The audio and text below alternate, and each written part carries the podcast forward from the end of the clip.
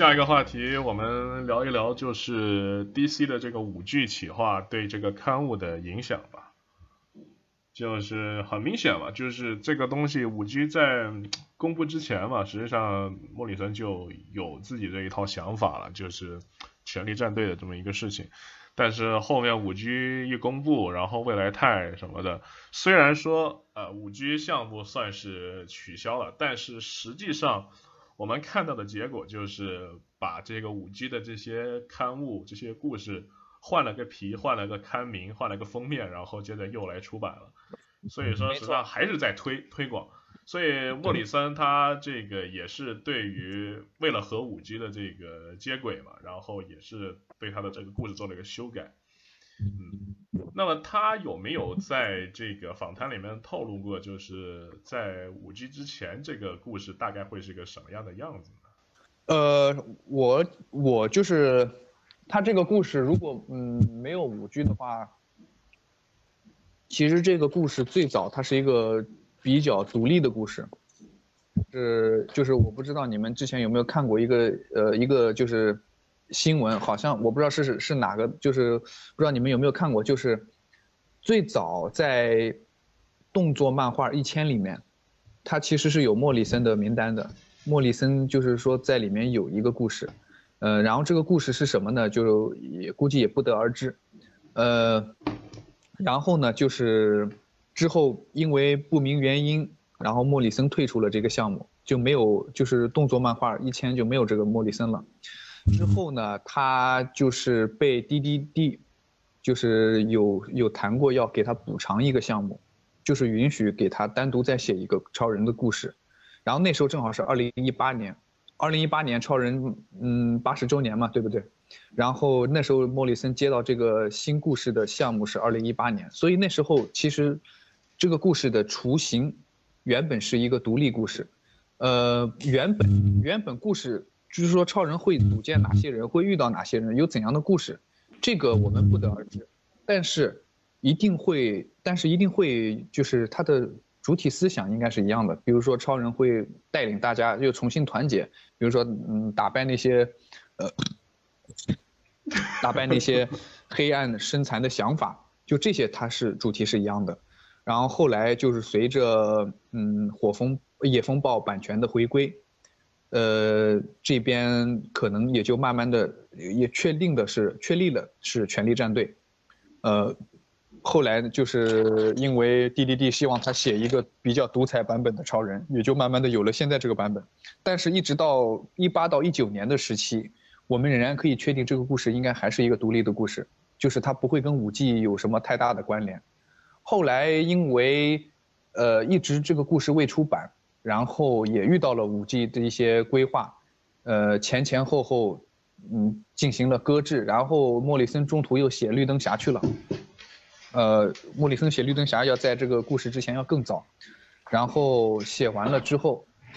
那时候也基本确立了五 G 不会再搞，然后，就。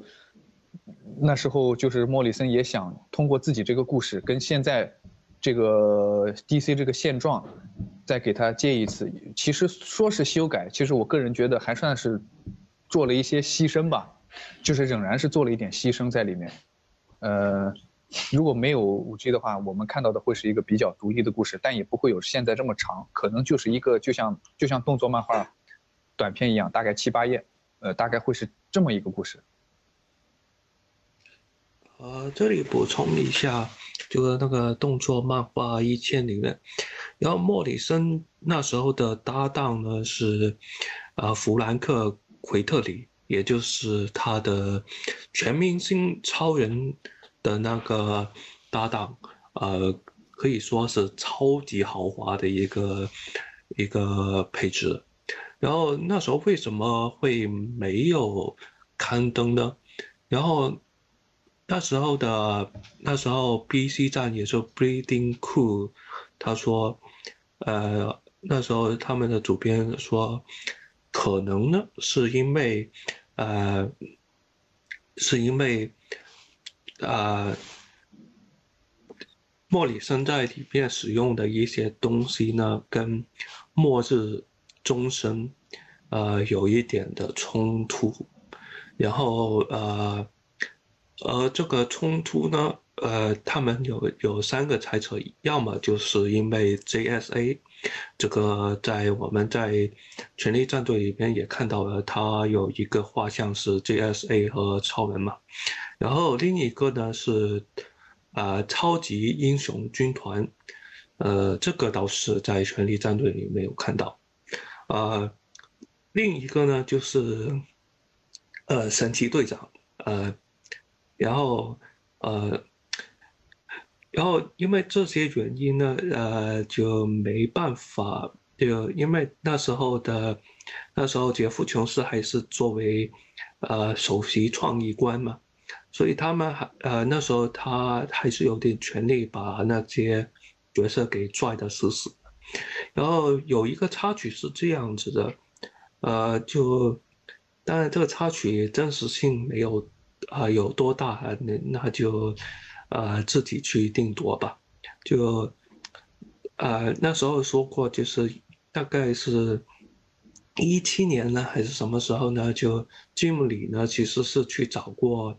那个呃乔纳森西西克。啊，那个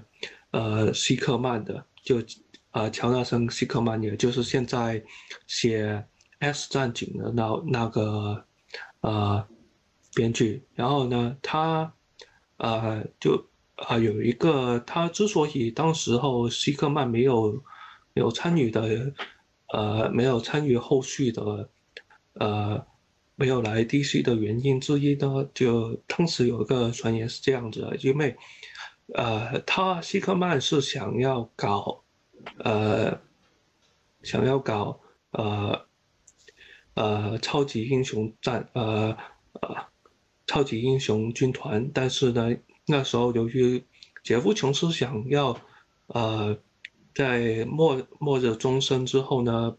把呃重新把那个呃就重启那个超级英雄军团，所以他。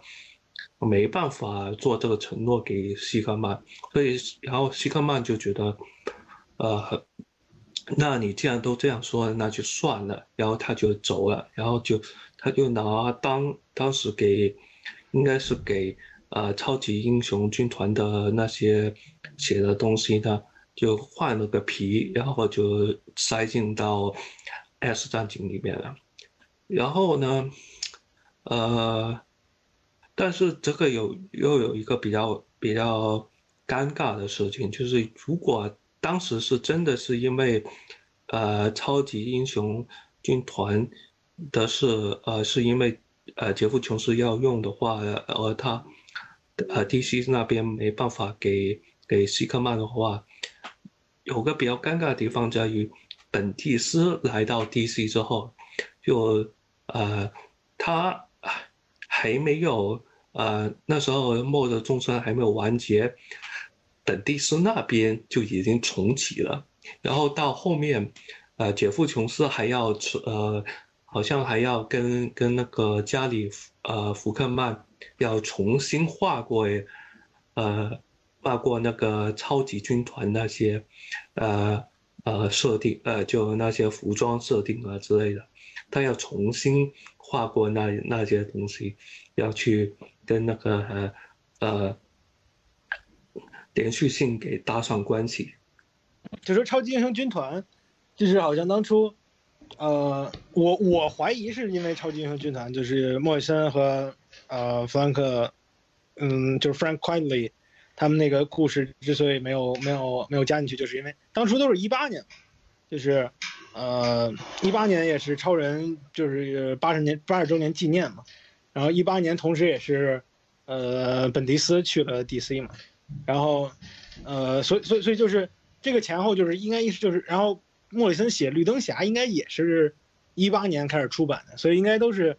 都是发生在一七年到一八年这个这个区间里头的。就是当初传言吉姆里和查尔森希克曼然后去。去吃饭，吃了一顿饭，然后，嗯，就是中间可能希克曼就已经提出了这个，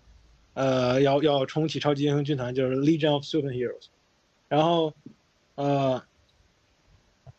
但是最后这个重启就交给交给本迪斯和 Ryan Sook 了，然后就是后面我们知道的本迪斯一个人接手超人，然后动作漫画，还有超级英雄军团啊三个刊物，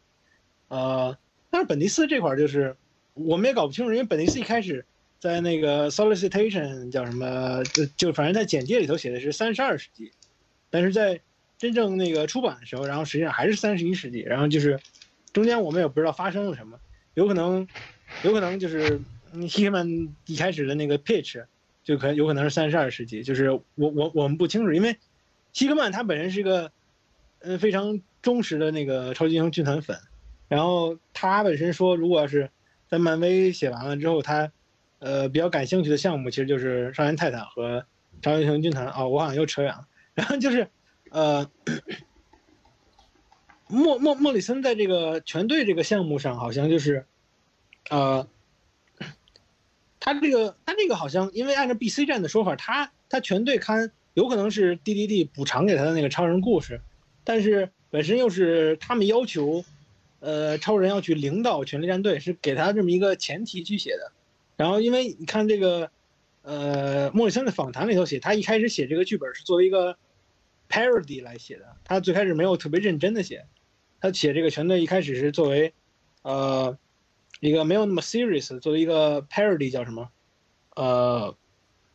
嗯，就反正恶搞吗？parody 算恶搞吗？就就反正是做他一开始写的没有那么认真，但是后来他跟他的画师还有上色师，呃，合作了之后，他非常高兴，他觉得这个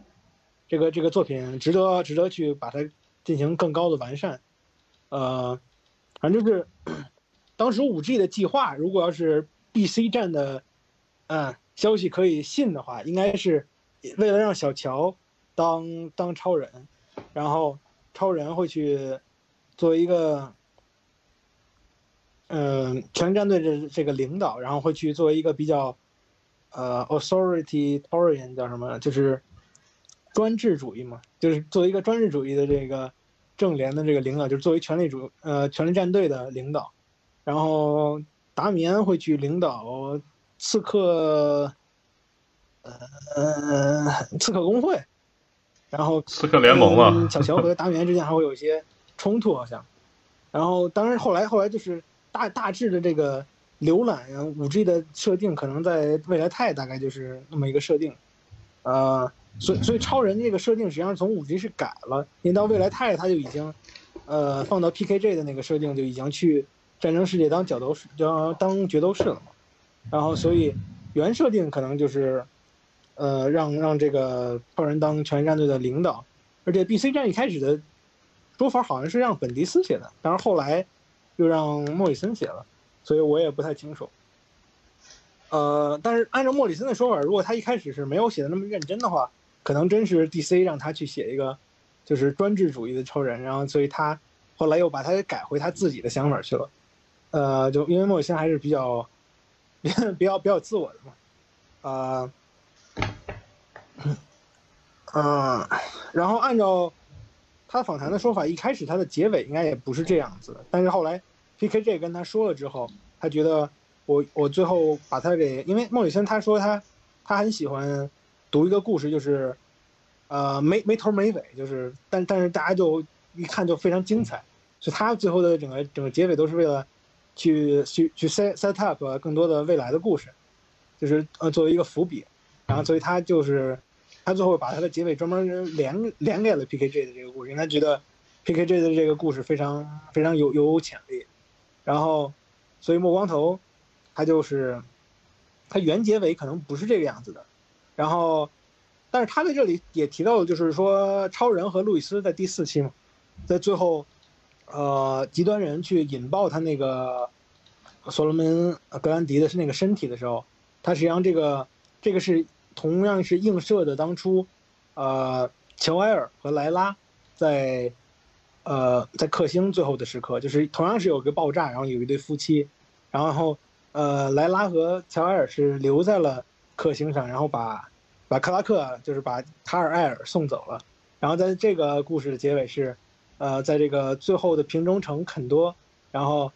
呃，超人和路易斯，然后把自己传送走了，然后呃，泽文格兰迪爆炸，它这是有一个互相的对应关系，就是也是 CBR 那个呃访谈里头提到的，我觉得还挺有意思的。它就是原先的结尾可能会有一个更加的这个呃终结性的一些一些一些那个剧情，但是后来他觉得我我这个这个故事可以连接更多未来的故事，所以他就呃留了很多这个伏笔，包括这个嗯、Light Three Is 啥的，呃。然后我我我我我自己算了一下，他这个剧情故事线应该是，呃，一零一零三五，呃的时候，他他说他要去召集这个队伍，一零一零三五这个中间儿中间段的时候，他说他要他后面需要去召集一个队伍，然后他就去到了这个全队看，然后他又回到一零三五期，然后这里是他，呃。他他就跟蝙蝠呃，然后他到那个超人和蝙蝠侠的那个特刊，因为他说这个有一个任务是超人和蝙蝠侠还有全队要要去那个要要去执行的，然后再回到一零三五期，就是一零三五期实际上中间有一段时间跳跃，然后一零三五期的结尾他们就已经传送去战争世界了，然后一零三六期会说会解释他们之前的那个呃全力战队和超人还有蝙蝠侠他们之间的那个故事，然后一零三六期应该是。现在这个画师，呃，现在这个画师画的最后一期，后面会换画师，然后大概就大概是这样。呃，我我我我也不知道记得，嗯，对不对？你们，你你你们怎么觉得？按照他的写法呢，PKJ 的写法呢是，啊，从幺零三零开始，他就开始铺那个战争事件的线，然后到幺零呃。然后到幺零三五呢是一个就总结嘛，反正就是铺到幺零三五之后，他就到到这一期之后呢，就是超人不得不去战争世界，然后呢，呃，这就主世界的超人呢，就这个时候呢会去召集一个队伍，然后这个召集队伍的这一趴呢，就跟蝙蝠说要召集队伍的那一趴呢，就会在那个权力战队的呃权力战队。里面的，呃，就蝙蝠超人和权力战队这个特刊里面会讲他们是怎么召集的，就主世界那边怎么召集，然后呃，然后也比较有意思的是，呃，蝙蝠超人和超人呃与呃权力战队这这个特刊是蝙蝠侠第一次在呃新五二之后第一次呃面对呃。午夜战士，他终于面对这个，呃呃，各种设定都很像自己的一个魂，呃魂球一样的角色。然后到幺零三六的时候呢，他就会解释大部分的设定，也就是他，啊，就实际上是他们是要怎样融合权力战队里面的的那条线和这条线的是如何。融合在一起呢，就会在幺零三六里面讲。然后呢，呃，这是他的一个写法，就这样子。所以呢，在前面说到的，呃，权力战队这条线是不是未来泰里面那个失败的超人呢？呃，可能是，也可能不是。但，呃，大家就等着看吧。反正下个月就能看到幺零三六了。然后我我我突然想起来，就是莫里森在这个。呃，动作漫画和嗯超人全队之间还写过一次超人，就是那个不知道大家记不记得 D D D 写的那个 Side Way，然后年刊里头就有一个穿蓝 T 恤的那个超人，就是那一期是 D D D 和莫里森合写的，然后那个超人就是嗯有暗示有可能是新五十二超人，然后就是因为他本身说他。他本身说，他从那个醒来的时候，就是他曾经死过一次，然后就是中了克什的毒，然后但但是实际上也有可能不是，就是但是莫里森反正就是想那么写的，然后那个超人最后性格就是跟新新五十二那非常像，对，然后他是他应该是留在黑暗多元宇宙了吗？我呃，反正他是他去闯荡去了，他去闯荡多元宇宙去了，反正还是黑暗多元宇宙。记不太清楚了，反正反正是有那么个剧情，是有这一段剧情，是在《Sideway》那个连载里面出现的最后一期，那个最后的时候，不是最后一期，是最后一页那期，出现的。然后当时我记得都有这个说法吧，就说他就是暗超。嗯，这种开放式写法嘛，也算是给他自己喜欢的一个版本角色一个交代。对，当然这些这个实际上在后来的，哎是哪一个刊物来着？最后就是揭示，就是就是最最后揭示新五二整个直接独立了一个宇宙出去，那那个是哪个刊物？你们还记得吗？末日钟声吧。啊。有可能，就是啊，对对对，在第十二期写说有一个 metaverse 叫叫元宇宙嘛，就现在现在很流行的那个叫元宇宙，雷死我了那个。但杰夫琼斯写的就是说，每次超人设定发生改变，都会产生一个新宇宙。嗯嗯，对所以所以超人每次对，所以那个又又把莫里森那个算那那个解读方式又是推翻了。嗯，对对对，他们他们每个人都有不同的解读方式。行，那我们现在接下来讲的一个话题也是，怎么说是谈的是超人目前这个角色在漫画里遇到的一个现状了，就是怎么说在在这个 PKJ 接手之前嘛，本迪斯的这个超人的这个漫画里面做了一个很有争议的举动，就是让超人公布了自己的身份。然后，而当本迪斯还没有离开超人这个故事的时候，当时又传出了五 G，当时是计划想让超人，嗯，就是远离地球嘛，逐渐的这个退出这个舞台，嗯，当时反正大家的反应都是比较负面消极的，就感觉像是就是因为超人失去了这个自己的这个身份，然后。被迫就是离开地球这样子，当然，当然，现在我们看到的这个实际的这个版本，包括 PKJ 对于让超人离开这个地球，然后的做出的这种解读，实际上是和当初的理解是不太一样，这也是不幸中的万幸吧。我就比较好奇哈，各位对于就是超人曝光自己身份这件事情的这个看法，就比如说你们觉得啊。能不能去探讨超人曝光身份这样子的一个故事？如果是要让他曝光身份了，呃，要多久圆回来？怎么圆回来？呃，这个我我先说吧，我对这个问题比较激动，就是我觉得能能探讨，就是关于他能不能曝光这个身份，我觉得是能探讨的。这也是为什么刚开始本迪斯把他身份曝光的时候，我的态度持有态度是支持的，因为我觉得，呃。因为我觉得是可以曝光的，然后你曝光是通过你站在这个曝光的角度，讲一些什么东西，呃，至于多久圆回去呢？我觉得不要超过两年吧，一到两年，呃，差不多这个时间就就就差不多够了。嗯，其次我谈一下就是为什么，就是说可以可以就是讲一下它可以曝光，因为，呃，首先在超人两千这个原计划里面是有曝光这个。有这有这一条的，也就是说那时候已经通过准备用这个事件来，呃，来把他的身份去往外推一层，然后讲一些其他的事情，然后再把它圆回去。呃，其次呢，就是呃，其实，在呃莫里森在动作漫画里面写过一个跟曝光类似的差不多的一个故事，但他没有曝光，呃，而是失去了嗯克拉克这个身份。就是什么故事呢？就是当时有人目击者明确了看到了。呃，就是炸弹，呃，一栋楼爆炸了，然后克拉克在里面，就是如果他那个时候再回来，那不就等于说克拉克就是就是呃刀枪不入嘛，所以他就不能够出现在公众，因为因为公众已经已经拍到了他在炸弹里，也给他办了葬礼，然后他就不能回去，就是在那一刻他把克拉克的身份给失去了，但是。他经过了，其实他也想过要，呃，他想过要不我放弃这个身份，要不我重新换一个身份，呃，远走他乡去别的地方。其实这些东西他都想过。后来他是跟自己的那个房东太太吧，就是一讲了几些沟通的话之后，讲了一些沟通的话之后，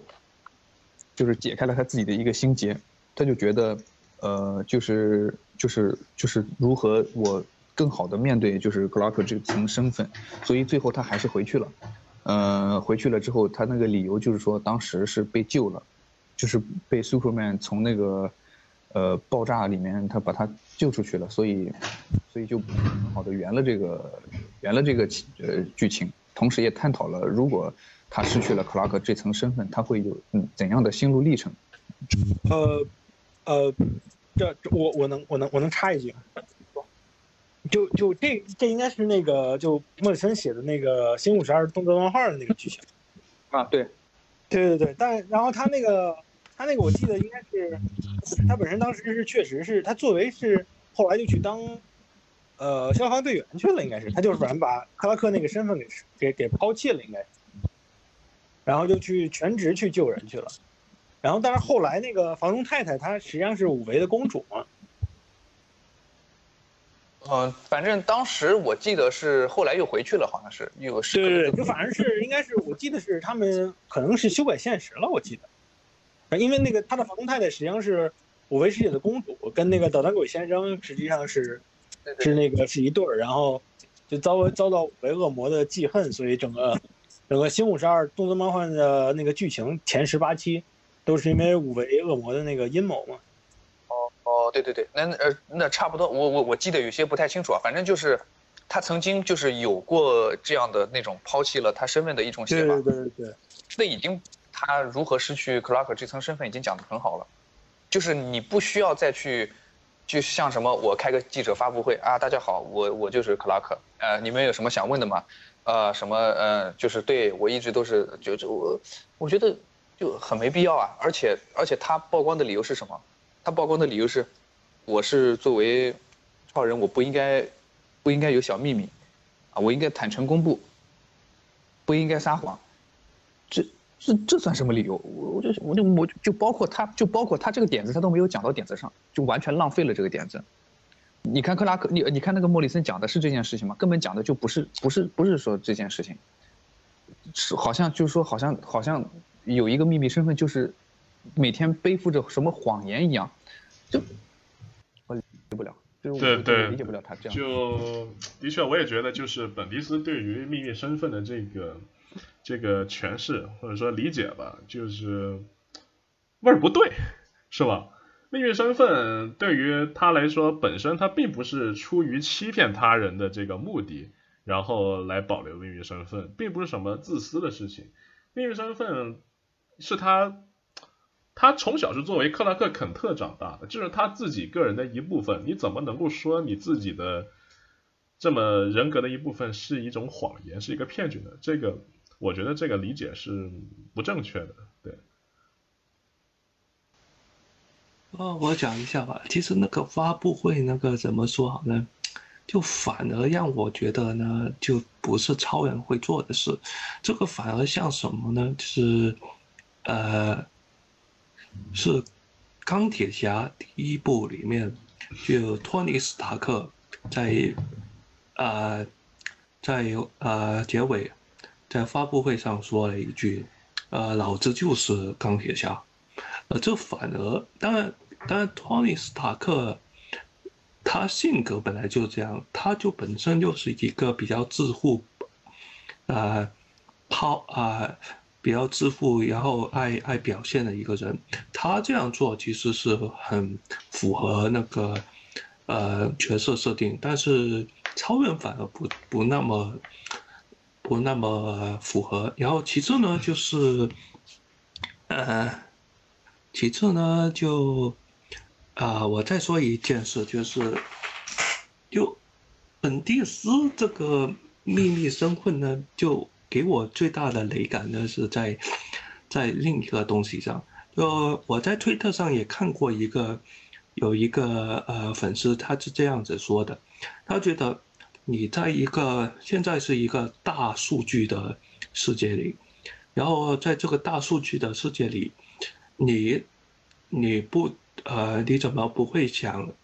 呃保护自己的隐私呢？我们为什么要把东西？交给大数据的，我们为什么要呃要把自己的另一个身份给交给那个大数据去去蹂躏呢？然后其次就是，其实公布了之后，其实没有没有太多呃描写关于后果的事情，然后他们就好像是呃超人公布了就公布了。好像呃，就反派看里面那些反派的反应之后，就他就反应了，但没有进一步的呃进一步的东西，他没有，他是到他是到什么时呃，反而是 PKJ 他接手后，啊呃那个战争世界的难民跑过来，呃就那些呃。蒙哥的手下直接打到了，呃，呃，孤独堡垒里面，他是直接打到家门前，就有点类似于中，就反而类似于终，终极蜘蛛侠最后，啊，就彼得帕克，呃，死前那种那种状态，那那那样就，就基本上是都打到家门口了，就那种感觉，呃，然后但反，那反而。本迪斯这边是怎样？呃，就动作漫画就是一个，呃，他他说的黑手党的那些东西，然后其实你说有影响吗？也没有影响。然后，呃，降旗会他也从去年割到了，啊，今年，然后降旗会里面有没有，呃，说，呃，超人的，呃，有没有影响呢？呃，咱也不清楚。然后呃，现在正联也就那么回事吧，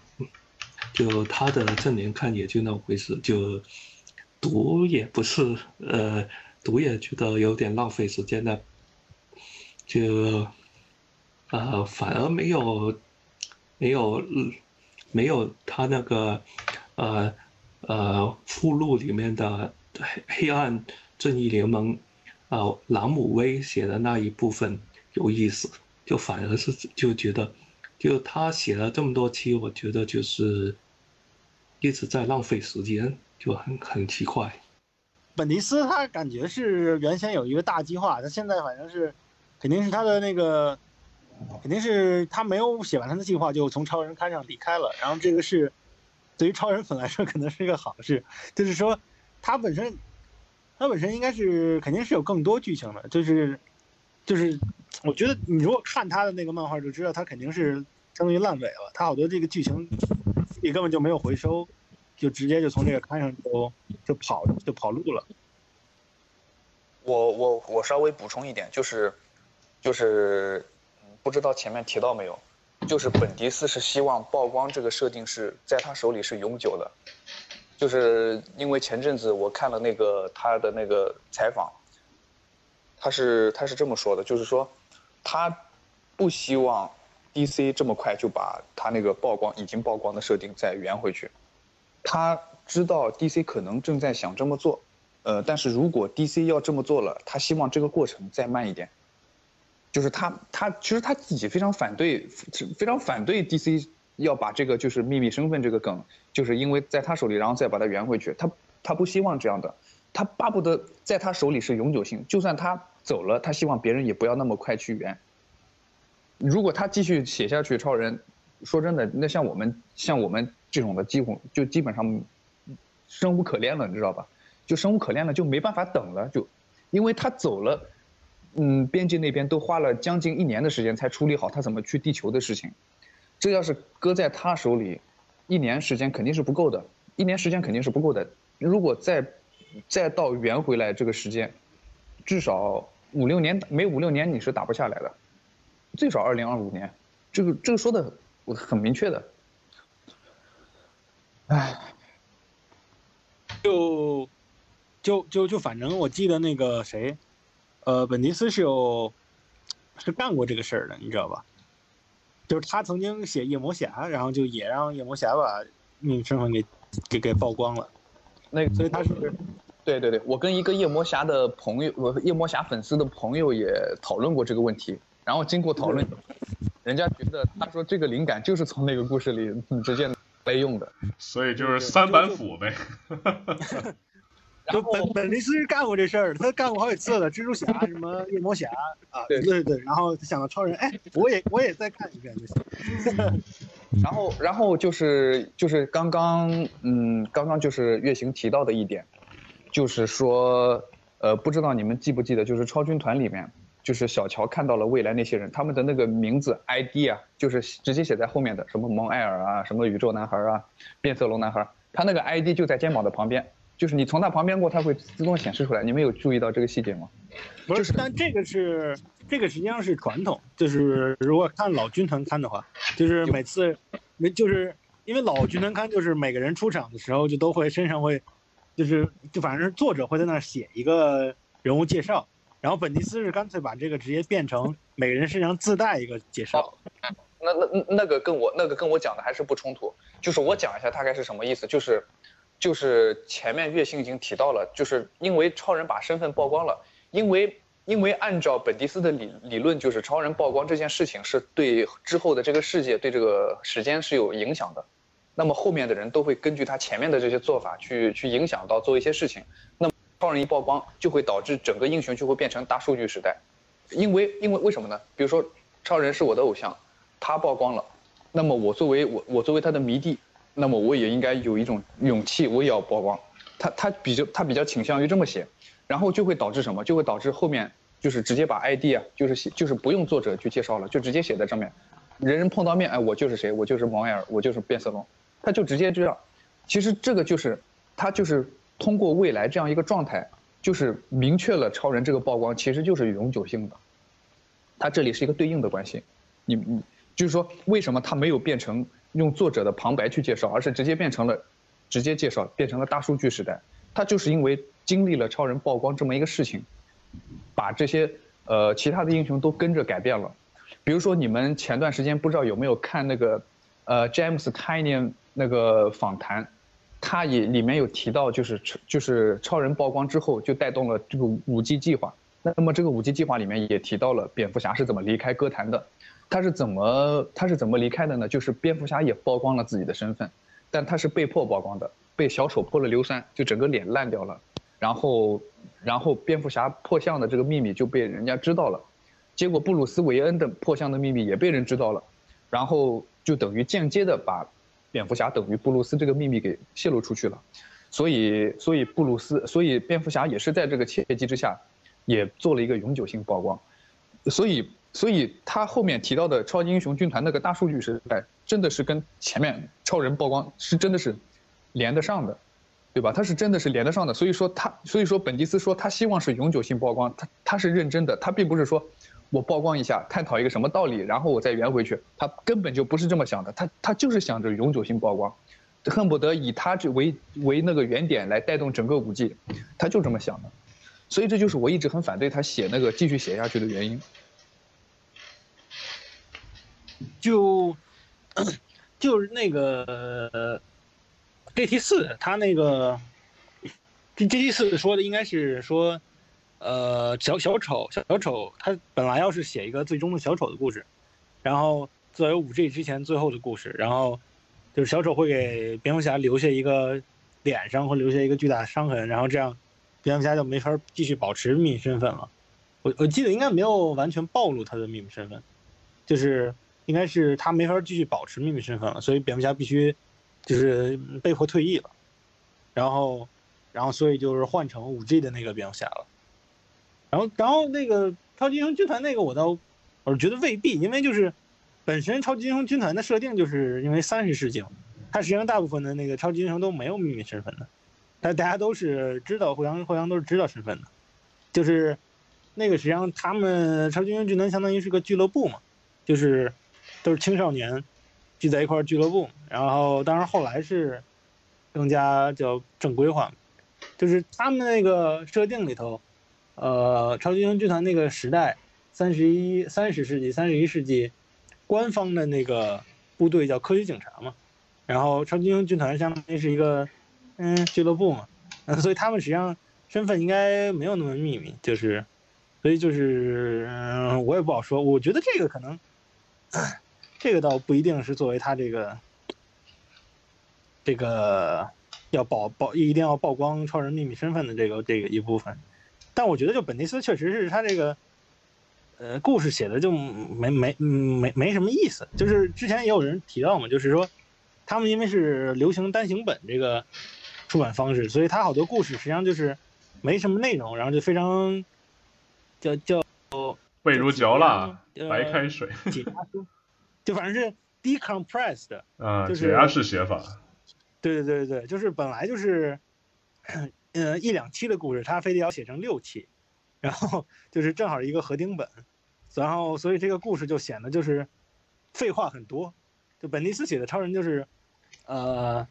就是最经典的那个在 Four Chan 上一直拿拿那调侃，就是那个 Which boy this boy 长 boy，呃长 Kent boy，呃 Which boy，然后就是就是一句话就是说到底是哪个男孩儿，然后就能给他扯成四五句。然后是，而且就是一个画框里面出现五个人，那你这五个人每个人必须得就说一句话，这就是他的特点。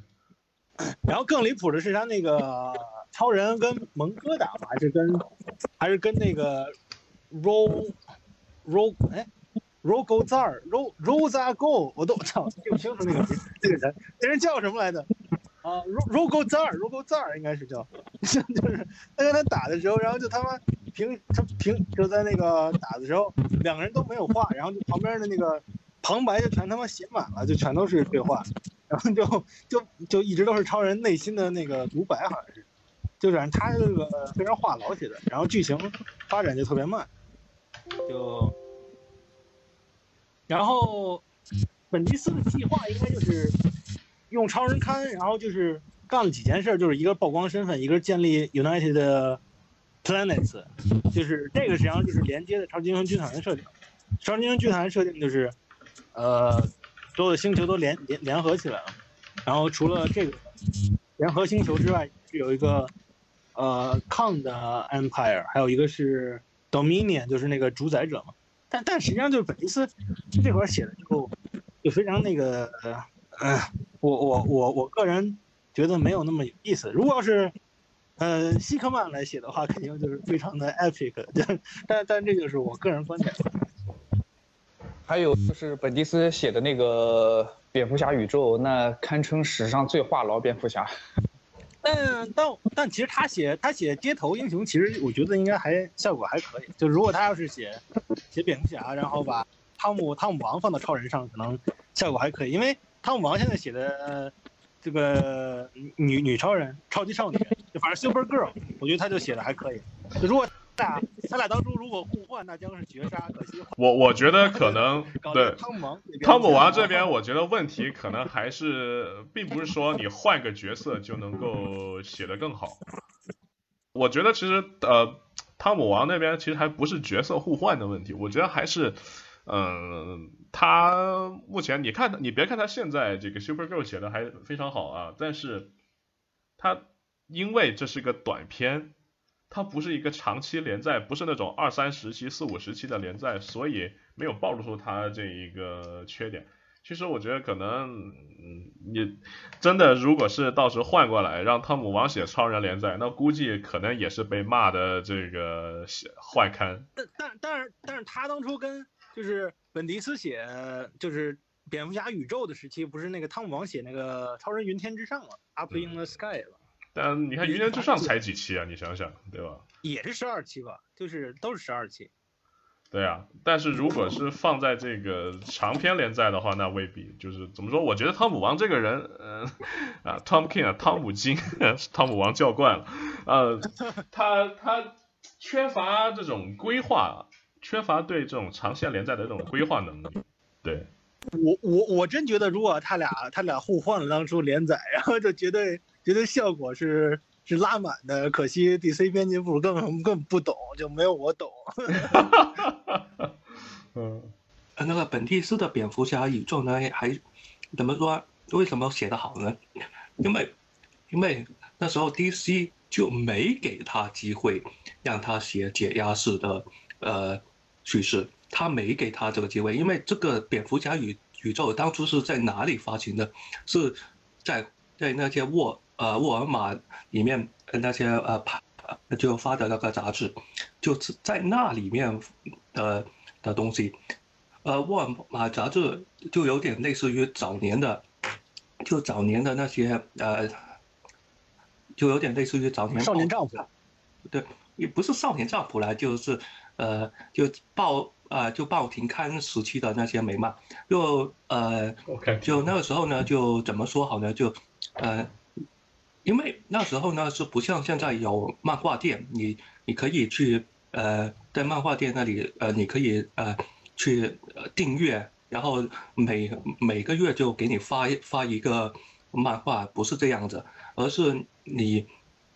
呃作者这边也不确定每一个读者他拿到的漫画是不是呃是怎样的，所以他是他呃所以那时候每一个漫画呢都得有一个呃有一个三幕结构，就是你得有个开端，呃中间有有点呃转折，然后在结尾，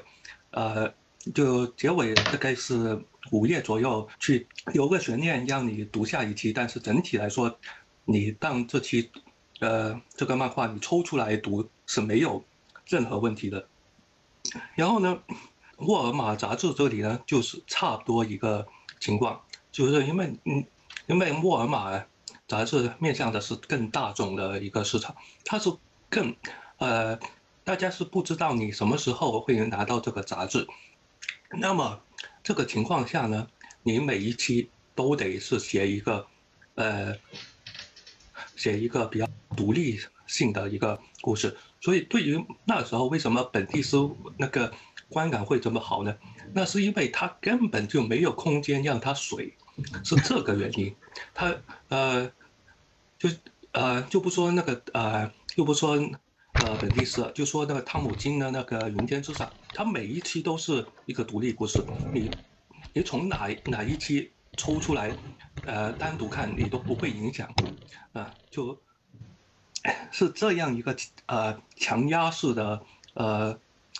就强压式的方方式来压它才呃，所以观感会好点。如果你让他来写，呃呃来写连载的话，他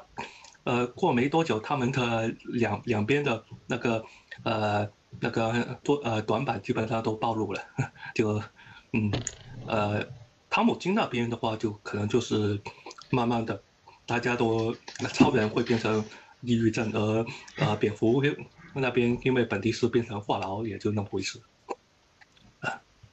超人与权力战队》这个刊物里面，嗯，莫里森他埋了很多这个各种各样的彩蛋，就包括对于以前漫画的致敬，对于甚至包括对于影视动画的这一些梗。花火他在这个微博上写了一篇文章，然后是总结这个《超人权力战队》里面出现的这样子的一些彩彩蛋吧。感兴趣的可以大家可以去呃读一读，然后咱们播客这里就不一一列举了。呃，最后我觉得可以聊一聊，就是大家对于这个超人克拉克肯特超人坎特呃的这个刊物的这个未来的展望吧。你们希望将来看到一个怎么样的故事？希望这个角色往什么方向发展？呃，我现在觉得 PKJ 写的还可以啊，就呃，但他现在只负责动作漫画，然后动作漫画实际上可能没有，我看看我信信号也不是很稳定，就是呃，动作漫画可能没有超人刊会卖的好，然后但汤姆泰勒写的超人刊我又我又不是很那什么，就就我我不是对小乔出柜这件事不满意，就是他整整体写的我都觉得不是很那什么，呃，汤姆泰勒这个。很多时候写的噱头大于这内容，就是，呃，就我我觉得剧情不不是很有意思，然 后然后 P.K.J 的这个剧情我现在还挺看好的，他本身在那个之前的那个漫展上访谈也提到他，呃，这段时间都会在战争世界这个传奇里头写，那所以路易斯的剧情会少少很多，但是后面他希望能够。还是回来，要不然如果要是超人粉，还是会很喜欢看路易斯的，应该是。呃，然后我个人的话，就如果要是我来写的话，就是因为我我我觉得新克星实际上是超人整个对他的这个嗯、呃、世界观什么的，是那个就是最有呃叫什么呃最有野心的一次一次挑战，但是最后。最后，最后新克星整个整个企划最后就就没有进行下去，挺可惜的。然后，如果要是我来我来当就是编辑部的话，我我会就是嗯，希克曼他写的这个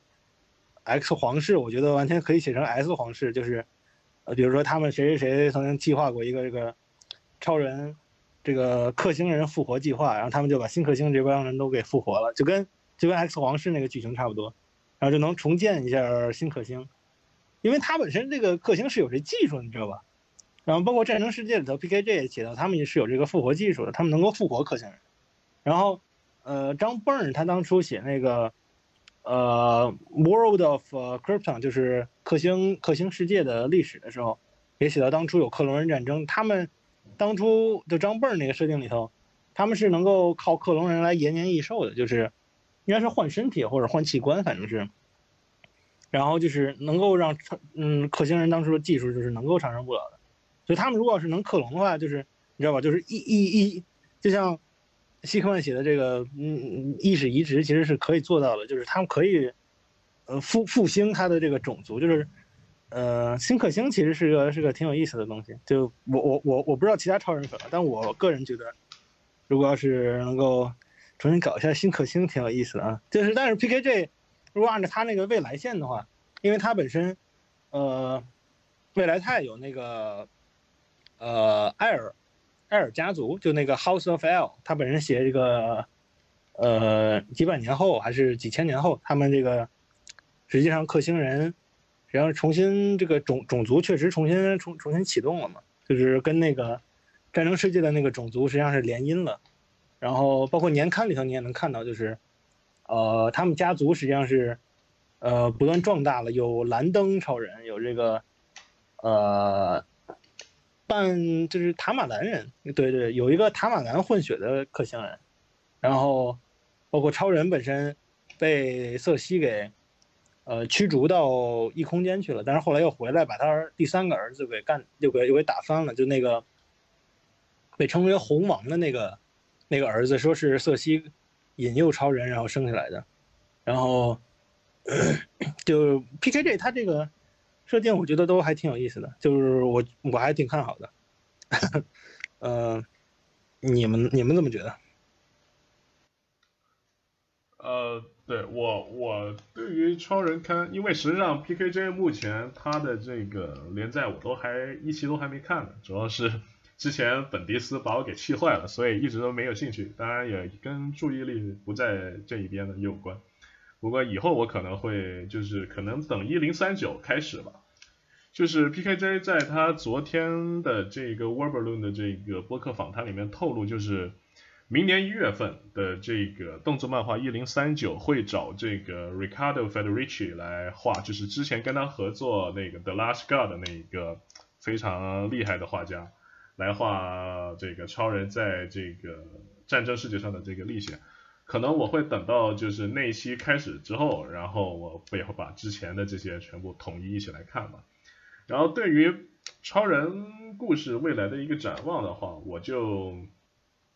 首先是我我也我也挺期待他这个战争世界里面这个故事最终是怎么样展开，然后怎么样收尾。然后我希望在战争世界这一段这个故事线连结束了之后呢，能够就是回归一个比较正常的一个状态吧。就算他不回到地球。然后也希望就是这个故事能够是更多的是关于超人飞来飞去，在整个宇宙里这个救死扶伤的一个故事。就是我希望不要过多的关注于视觉奇观和这个各种战斗场面，而是更加关注人这个角色本身的这个内心刻画。对，然后这一点上，我觉得他有 PKJ 应该是有这个潜力能够做到的。大概就是这样。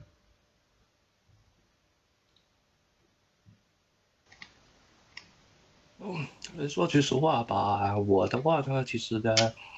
怎么说好呢？就我觉得现在对于我来说呢，呃，呃，差不多也是没多大，呃，说什么呃，我对展望的话，其实现在来说已经完全满足我了。有 PKJ 这个人。呃，他写的动作看也也很不错，观感很好。然后，呃，现在这个呃，就呃，权力战队虽然说是完结了，但是也满足了我一部分那种类似异世界但不完全异世界的那种观感。然后，然后明年又有马马韦德的呃超扁和呃和那个跟布莱恩西契呃呃写创作的黑标超人刊。我说句实话。在这一阶段下，基本上来说是已经没有太大的，呃，已经非常满足了，已经够了。然后呃，然后我再说一下，呃，其实我跟卡莱是差不多的，就是也是跟觉得汤泰勒那个呃超人看，我觉得不不带劲，就感觉没意思，就啊啊，然后呢就呃。然后呢，就这玩意儿呢，就，呃，也挺，我觉得吧，就整体上来说呢，汤泰勒的问题其实对我来说就是跟他现在写的《夜翼刊》差不多，就是太服务粉丝了，就太过甜粉丝的。说糟糕点的话，就是他已经到跪舔粉丝的那一种地步。我不太喜欢作者反过来服务我，去。反过来，因为我想要怎样，你就写怎样的东西。就是你觉得汤姆泰勒缺乏创作者的一种独立性、独立见解，是吗？对对，啊，我我觉得我更喜欢的是，我不要我猜想到作者要要的东西，我不要呃猜到作者。如果我猜的东西比作者写的更更牛逼的话，那我干嘛要去看呢？呃，我要的是是那个作者可以。某种程度上能惊喜到我，是好的那部分的惊喜，不是像本地斯那样那样直接，呃，直接来个非常奇葩的曝光那那种惊喜。惊吓，对，那已经是惊吓，嗯，对，惊吓就特别不好。然后，呃，呃，然后本我觉得吧，就那，呃，整体来说呢，我对超人的未来还是算比较。充满希望的一个态度吧，但对于有些人来说不是那样，他恨不得 DC 现在马上完，哎，也就那回事。然后，嗯，相对而言的话，我对我现在已经觉得超人这边已经算好。你看沙赞那边，那简直是摆烂到无语的程度了，已经从摆烂到无语的程度了。我从呃呃，我从那个。重生那个那个沙赞看，呃，到现在这个时期的沙沙赞看，呃，是什么程度？就是前面是，啊啊，是一种呃呃写的比较好，但是味非常不对，然后他也写的很垃圾的白烂，然后现在是他业务水平本身就不好，呃的人来来负责写写这个刊物，所以那种摆烂更更奇葩，就整体来说就。啊，我现在来说就，呃，这样一对比下，超人其实已经，呃，给我的希望感已经，呃，已经差不多是爆棚了，已经可以溢出来了，已经觉得特别好了。简单，呃，你们因为因为前面那个月薪，把我要说的几点都说完了，就是谈不上什么，就是谈不上什么，就是展望这一类，因为，呃，我也是对现在的。比较满意的满意的那一类，呃，首先首先啊，就是说，嗯，对未来这样一个，我希望就是尽量回到一个比较正常的状态，就是现在他很快回到，就是因为现在的规划是很快要去决斗士的那个，呃，故事线，嗯，因为去了决斗士那个故事线的话，对身份就没有那么着急要圆回来了，呃，所以就这，所以这段期间我不会太着急他的身份。呃，但是我希望就是结束了这个决斗士之后，他们还是最好能回到一个就是有秘密身份的这样一个就是状态去，就是我我这个意思，你们你就是你们能能理解吗？就是他中间去哪里呃就可以就是期待一下他的故事发展，但是最后希望他结束了之后还是可以能回去，就是跟他嗯原来写的那个时期一样，然后就是然后就是他。呃，然后就是说，嗯，明年因为还有韦德写的超扁斜线刊，加上呃韦德写的那个超人黑标，嗯嗯，说不定未来还会有更多就是我们不知道的，一下子就突然发出来的一些特别刊、纪念刊，也说不定，对吧？就是其实是有很多惊喜是是在等待我们的，比如说，如果你真的呃想看他的秘密身份那种设定的话，其实明年会有很多的那种独立刊，还会还是会有的。然后现在这个刊呢，飞利浦，我对他的文笔也好，他的手法也好，我是个人非常满意。就是决斗士也也算嗯满足了我一个以前的一个设想，就是我也想看这种类型的故事，呃，所以我唯一的期待就是我希望这条线主线结束之后，能够跟他的其他的就是统一一下，能够回到秘密身份这样一个状态就可以了。其他的我确实是算比较满意的。那咱们这期节目就讲到这儿了。哦，那咱们这期节目就。到这里就差不多结束了，嗯，我觉得还是就是听完我们这期节目，我还是就是也希望就是如果没有去读过本迪斯不是本迪斯，没有读过莫里森的一些早年的一些作品，比如说他当年的《权力战队》，还有这个如果是没有读过他那一段新五十二超人连载的这个朋友们，如果能够因为这个感兴趣读的话，读一下的话，那就是非常好的，对。因为也是对于这个话题的一个扩展吧，而且莫里森这个人也是非常有创意。无论你对于《超人与权力战队》这四期漫画的这个看法怎么样，我觉得有一点咱们不得不承认的就是莫里森牛逼，对吧？这这是我们达成的共识嘛？莫里森牛逼啊啊，吹就是了。嗯，所以这一期就。到这里吧，然后咱们下期节目再见。好，再见。好。